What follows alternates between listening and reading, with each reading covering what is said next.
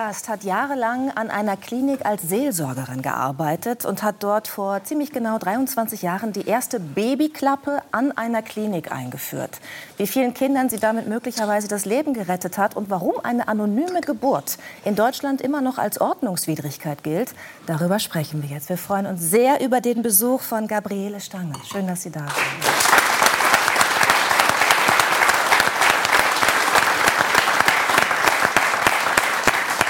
Frau Stangl, kürzlich ging wieder ein Fall durch die Medien, dass ein Neugeborenes im Hinterhof eines Hotels abgelegt wurde. In Rosenheim war das. Mhm. Äh, es ist Gott sei Dank ähm, nicht zu Tode gekommen. Das Wimmern des Babys ist aufgefallen und es konnte eben noch gerettet werden, bevor es zu sehr ausgekühlt war.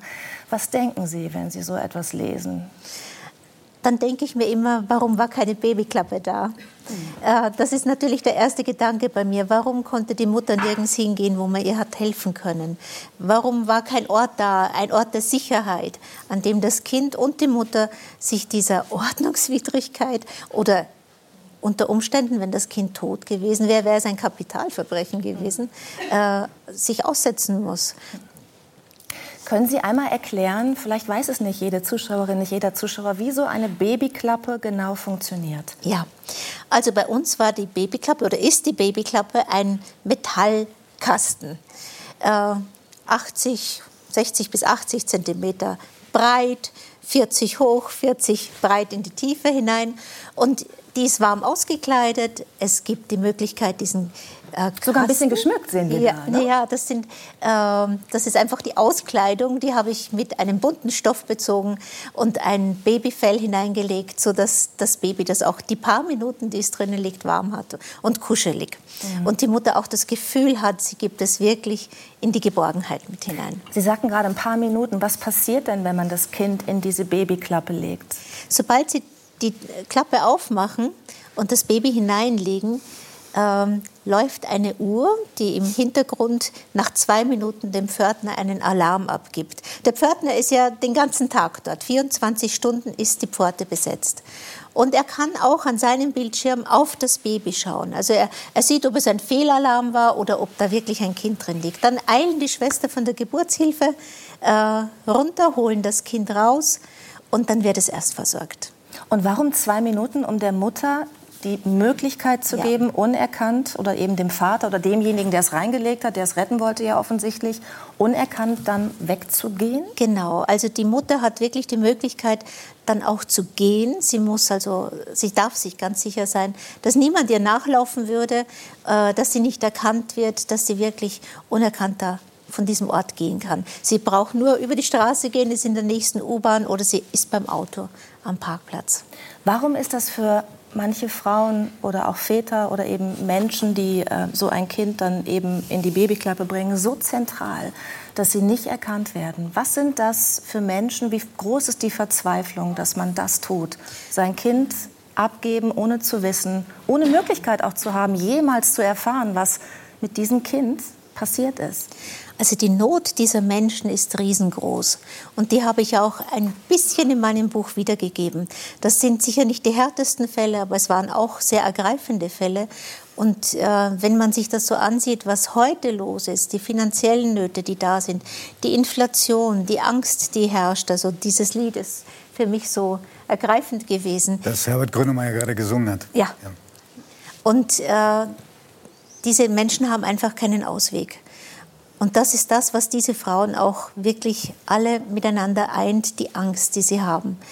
Manchmal kommen sie aus sehr prekären Situationen. Sie sind vergewaltigt worden, sie sind in einer äh, Situation auch vielleicht in einer Partnerschaft, in der sie geschlagen werden, in der sie missbraucht werden.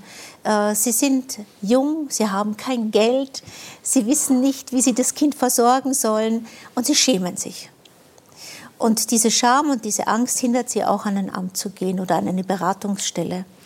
Und sie bringen die Kinder dann alleine auf die Welt. Das muss man sich mal vorstellen. Das ist ja kein Gang durch den Rosengarten.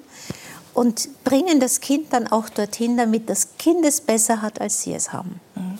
Jetzt könnte man ja denken, also das ist mein erster Impuls, wenn ich das höre, dann ist es doch wunderbar, wenn es so etwas gibt wie eine Babyklappe, wo eben dieses kleine Wesen dann einen Ort hat, man kümmert sich um ihn, die Mutter kann unerkannt gehen und das Leben ist gerettet. Und doch gibt es ja viel Kritik auch an Babyklappen. Und auch als Sie die Babyklappe eingeführt haben vor 23 Jahren, gibt es, äh, gab es Kritik. Woran genau?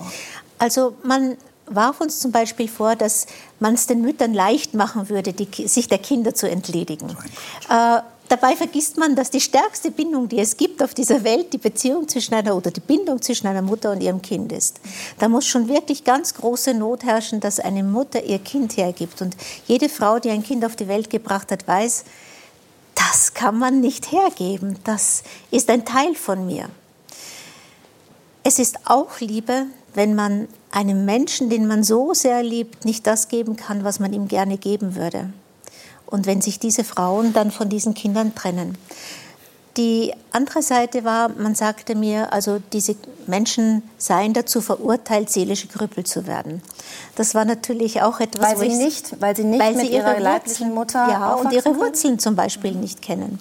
Und sie würden auf alle Fälle in Depressionen fallen oder irgendeine andere äh, seelische Krankheiten bekommen. Und ich muss sagen, dass die Wahrheit und Liebe einen Menschen immer festmacht und stark macht. Und das hat man ja jetzt über 23 Jahre gesehen. Das ist etwas, wo ich sage, das sind wunderbare Kinder geworden. Also ich habe zu äh, vielen auch noch Kontakt. Ich kenne einige, äh, die ich wirklich auch selber da noch auf den Armen hatte und geschaukelt habe und gefüttert und versorgt habe. Natürlich mit wunderbaren Schwestern, Hebammen und Ärzten zusammen, weil was hätte ich ohne die gemacht? Da gehört ja dann ein ganzes Team dazu. Und die Adoptiveltern sind glücklich, die Kinder sind glücklich, das ist ihre Familie, sie sind dort groß geworden. Und ich muss sagen, Familie hat nicht immer was mit Genen zu tun, sondern Familie ist der Ort, in dem man aufgehoben ist. Ja, ich finde auch, es stigmatisiert fast alle Kinder, die adoptiert wurden und Adoptiveltern dieses Argument, ähm, ja. dass man dann ja seelische Störungen davonträgt, weil ähm, es hat ja also in meiner Vorstellung immer was mit einem intakten Zuhause zu tun und mit Liebe, die man einem Kind gibt. Wir haben so viele Patchwork-Situationen, also Kinder, es ist ja fast normal geworden, dass man nicht unbedingt mit seinem Erzeuger immer zusammen ist und aufwächst. Ist das Argument, ist das, ist das schwächer geworden in den letzten 23 Jahren oder ist es immer noch genauso stark? Dass also, die Kritiker eben, die, eben diese Angst haben, dass es psychische Schäden gibt. Ich höre es weniger, ich persönlich. Und ich habe auch so nette Episoden in meinem Leben kennengelernt. In einem Ort in Deutschland sind besonders viele Kinder von uns also einige Kinder. Und in der Schule soll, ist wieder mal ein Kind dazugekommen und einer der anderen Kinder fragte, sag mal, bist du eigentlich im Bauch deiner Mama gewachsen oder hat man dich auch in Berlin geholt? Und das war wirklich so etwas, wo ich sage, mit welcher Selbstverständlichkeit man äh, mit diesem Thema umgehen kann. Wenn die Kinder es immer wissen, wenn sie in Wahrheit, mit der Wahrheit aufwachsen, wenn sie geliebt werden, wenn man es ihnen erklärt, dann ist es kein großes Problem. Es gab ja auch die Kritik oder die Sorge bei der Einführung der Babyklappen, dass äh, möglicherweise Eltern ein behindertes Kind in so einer Klappe entsorgen, in Anführungsstrichen. Ähm, hat sich das bewahrheitet? Haben Sie unverhältnismäßig viele behinderte Kinder aus Babyklappen geholt? Nein, hatten wir nicht. Also jedenfalls an unserer Babyklappe weiß ich nur von einem. Das war ein kleines Mädchen. Wir haben sie Helena genannt mit Down-Syndrom. Und sie ist ein ganz süßes Mädchen geworden. Sie hat also Adoptiveltern bekommen. Und ähm, ja, sie ist reizend. Natürlich ist es schwierig auch für die Eltern, das muss ich zugeben, aber sie hat tolle Eltern bekommen. Die haben nochmal dann einen Sohn adoptiert bei uns aus dem Krankenhaus und die zwei wachsen als Geschwister auf.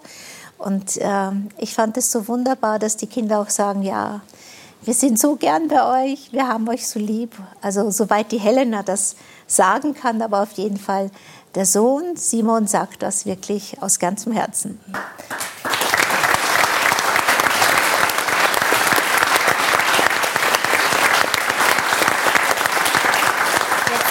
Babyklappen tatsächlich ja gar nicht erlaubt. Also es sollen ja auch keine neuen hinzukommen. Frauen sollen eher in die Klinik gehen und sollen eine vertrauliche mhm. Geburt hinter sich bringen. Ja. Was ist da das System dahinter? Also im Gegensatz zu einer anonymen Geburt, bei der die Mutter kommt, ihr Kind ohne Namensnennung gebären darf. Was ja auch nicht erlaubt ist eigentlich. Ja, die Ärzte, soll auch das machen, erlaubt. ist ja auch genau, schwierig. Es ist schwierig, steht aber auch dann wieder im Konflikt mit dem, was Ärzte geloben, gelobt haben, dass sie immer ohne Ansehen der Person helfen werden. Das war auch das, was uns getragen hat. Wir haben gesagt, wir sind verpflichtet zu helfen. Und das haben wir das haben sie wirklich alle geschafft und durchgezogen. Und ich bin sehr stolz auf diese Leute, die mir da geholfen haben.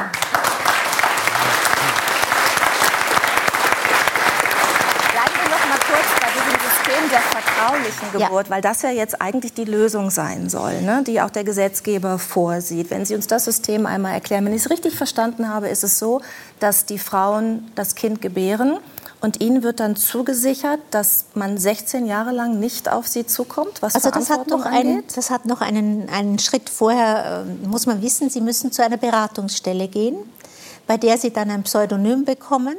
Mit diesem Pseudonym können Sie dann an einem Krankenhaus entbinden.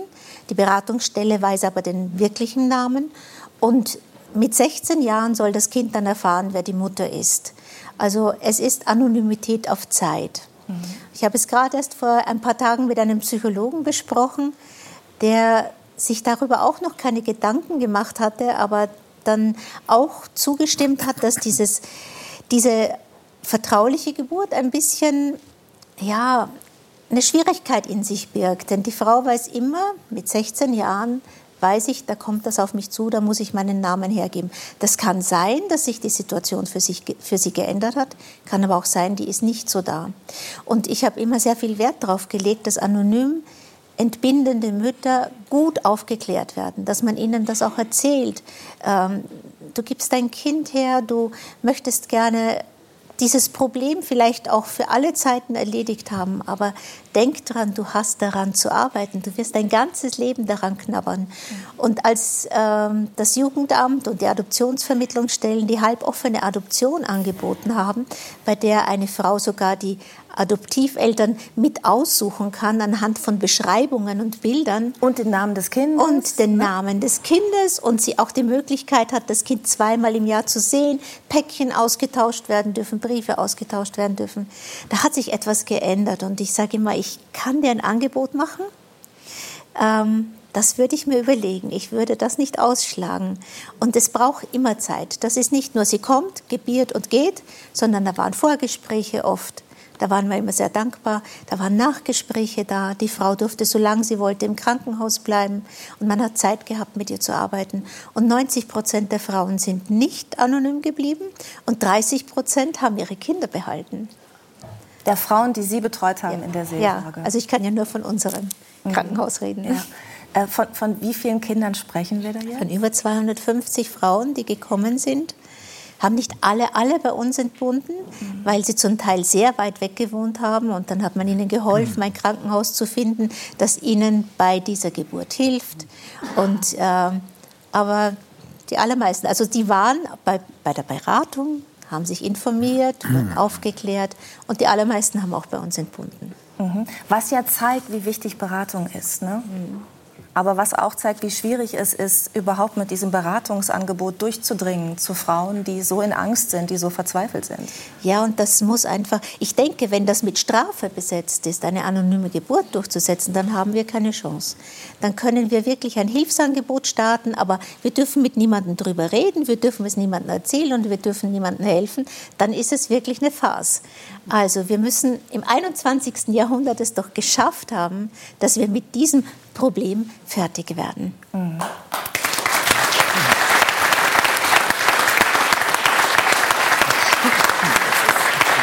Ich bin ganz beeindruckt von Ihnen und äh, von der Arbeit, die Sie da getan haben, äh, weil ich auch weiß äh, von Menschen aus Ihrem Umfeld, dass bei Ihnen die Arbeit natürlich nicht abends um 17 Uhr endet oder um 18 Uhr. Ne? Das ist eine Lebensaufgabe, oder? Ja. Ja. Definitiv. Selbst im Urlaub vom Berg habe ich mit dem Handy die Frauen im Kreissaal begleitet und habe ihnen Mut zugesprochen. Und es ist einfach so, dass das Tag und Nacht passieren kann. Kinder werden geboren, wann immer sie wollen. Die Menschen sterben, wann immer sie dran sind. Und äh, ja, aber es ist ein wunderschöner Beruf. Mhm. Und was würden Sie ähm, verzweifelten Schwangeren, die uns zugeschaut haben jetzt vielleicht, ähm, oder Angehörigen von, von Frauen, die noch nicht wissen, wie sie mit der Situation umgehen wollen, was würden Sie raten? Ich würde sagen, es gibt immer Hilfe. Man kann immer Hilfe finden. Äh, und wenn man an ein Krankenhaus geht und dort um Hilfe bittet, ich habe es auch in, den in meinem Buch beschrieben, wie Frauen dann gekommen sind und gesagt haben, ich brauche jetzt Hilfe. Wir sollten es schaffen, dass jedes Krankenhaus in Deutschland und auf der ganzen Welt äh, diesen Frauen hilft und ihnen dann auch in Beratung die nötige Hilfe dazu stellt. Das ist also ganz wichtig. Es sollte an jedem Krankenhaus zwei, drei Menschen geben, die sich da auskennen, die diese Frauen lieben, die wissen, das sind keine Rabenmütter, das sind keine Monster, das sind Frauen in größter Not äh, und die ihnen wirklich kompetent helfen können. Vielen Dank für Ihre